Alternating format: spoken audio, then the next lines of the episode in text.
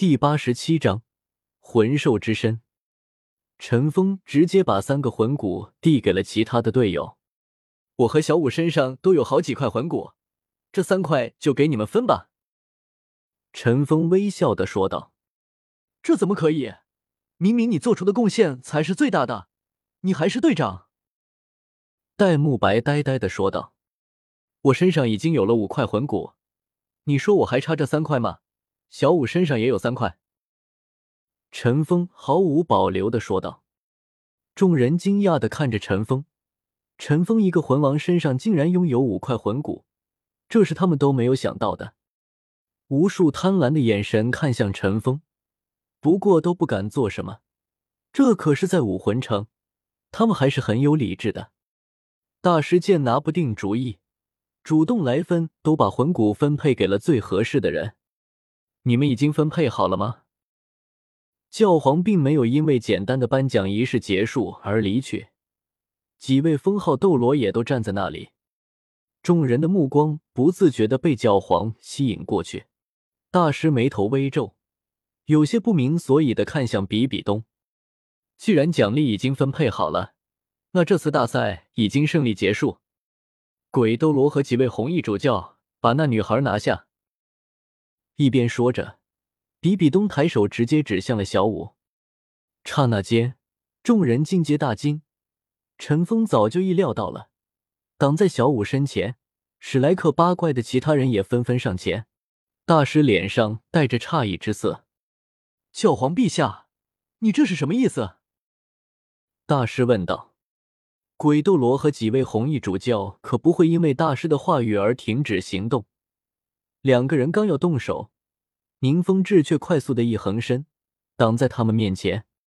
教皇陛下，是不是先问清楚再说？陈峰挡在面前，他也没什么办法，只能站出来。陈峰在他看面前死了，那他也跑不了。比比东冷冷的看向宁风致，尽管站在他面前的乃是上三门宗主之一，但此时的教皇却丝毫没有退让的意思。宁宗主，请你自重。如果你再加以阻拦的话，那么七宝琉璃宗就是武魂殿的敌人。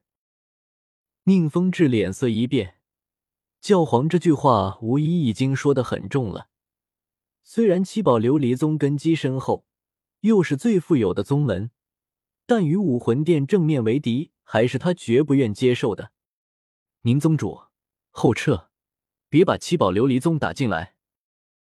陈峰吩咐道。宁风致闻言，面露犹豫之色，看了眼陈峰坚定的眼神，也是抬手阻止想要挡在自己身前的剑斗罗陈星，轻叹一声，挪开了脚步。等一下！大师厉喝一声，大步上前，来到史莱克八怪的最前方，手腕一翻，那块长老令牌已经出现在掌中，亮出令牌。我也是武魂殿长老之一。有权知道事情的真相，教皇陛下，你抓人可以，但先要把话说清楚。你凭什么抓我史莱克学院的弟子？大师喝道。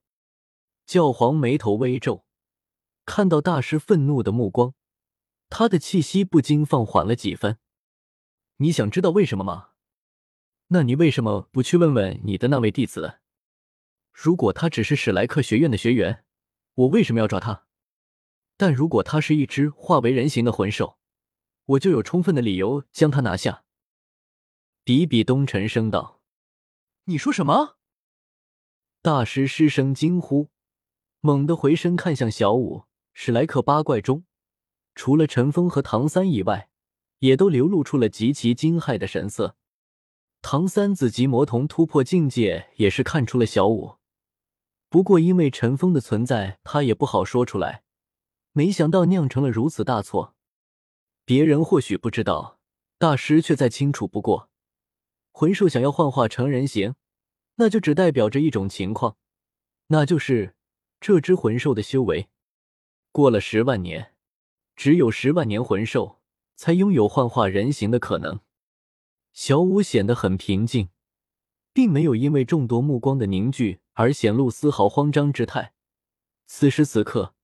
他那张俏脸上，只有淡淡的冰冷，冰冷的注视着教皇比比东。教皇目光凌厉的注视着小舞。如果我猜的不错，你就是当初那只漏网之鱼吧？教皇沉声道。深深的怨毒从小舞那冰冷的双眸中骤然迸发而出。是的，你说的没错，我就是当初那只漏网之鱼。小五冷冷的说道。没想到你竟然会自己送上门来。比比东笑道。小五，这究竟是怎么回事？戴沐白问道。就在这时，陈峰突然抬手抓住戴沐白的肩膀：“你不用问了，小五是魂兽化形。”陈峰直接说道：“比比东，还记得我吗？”陈峰一边说着说着，一边把灰色长袍收进了魂导器中。“你是当年那只老虎？”比比东惊讶的说道。当初落荒而逃，现在的威风可真大。陈峰看着比比东说道：“当初我是打不过你，可是如今你已经化形，实力才不过是一个小小的魂王罢了，你拿什么来和我对抗？”比比东笑道：“还有我们。”陈峰和小五身后的六人同时站了出来，说道：“陈峰回头看着自己的伙伴，眼神中也是露出了感谢。”唐昊前辈，快出来吧，否则我们就要死在这里了。陈峰对着天空吼道。所有人惊讶的看着陈峰，特别是武魂殿之人，他们都知道唐昊的强大之处，在唐昊手中吃过大亏。小子，别狐假虎威了，唐昊已经多久没有出现了？怎么可能会出现在这里？更别说就一个与他无关的。比比东淡然的说道。如果这里有他的儿子呢？陈峰笑道：“唐昊的儿子。”比比东一边说着，一边看向史莱克八怪。当他看到唐三时，眼神停了下来，露出了惊讶之色。武魂殿，就凭你们几人，还想伤害我儿？低沉的声音突然响起，就像在空中炸开一般，声音并不大。可其中包含的霸气却令每个人的身体都不自觉的颤抖了一下。听到这个声音，唐三猛地抬起头来，眼中充满了惊喜的光芒。而另一边的教皇比比东的脸色也顿时变得凝重起来，放开了对独孤博的威压，凝望空中。一声低沉的报鸣中，几名红衣主教、鬼斗罗鬼魅的身体竟然如同炮弹一般被弹了回来。他们同时出手，竟然面对这样的结果。多年以来，这还是第一次。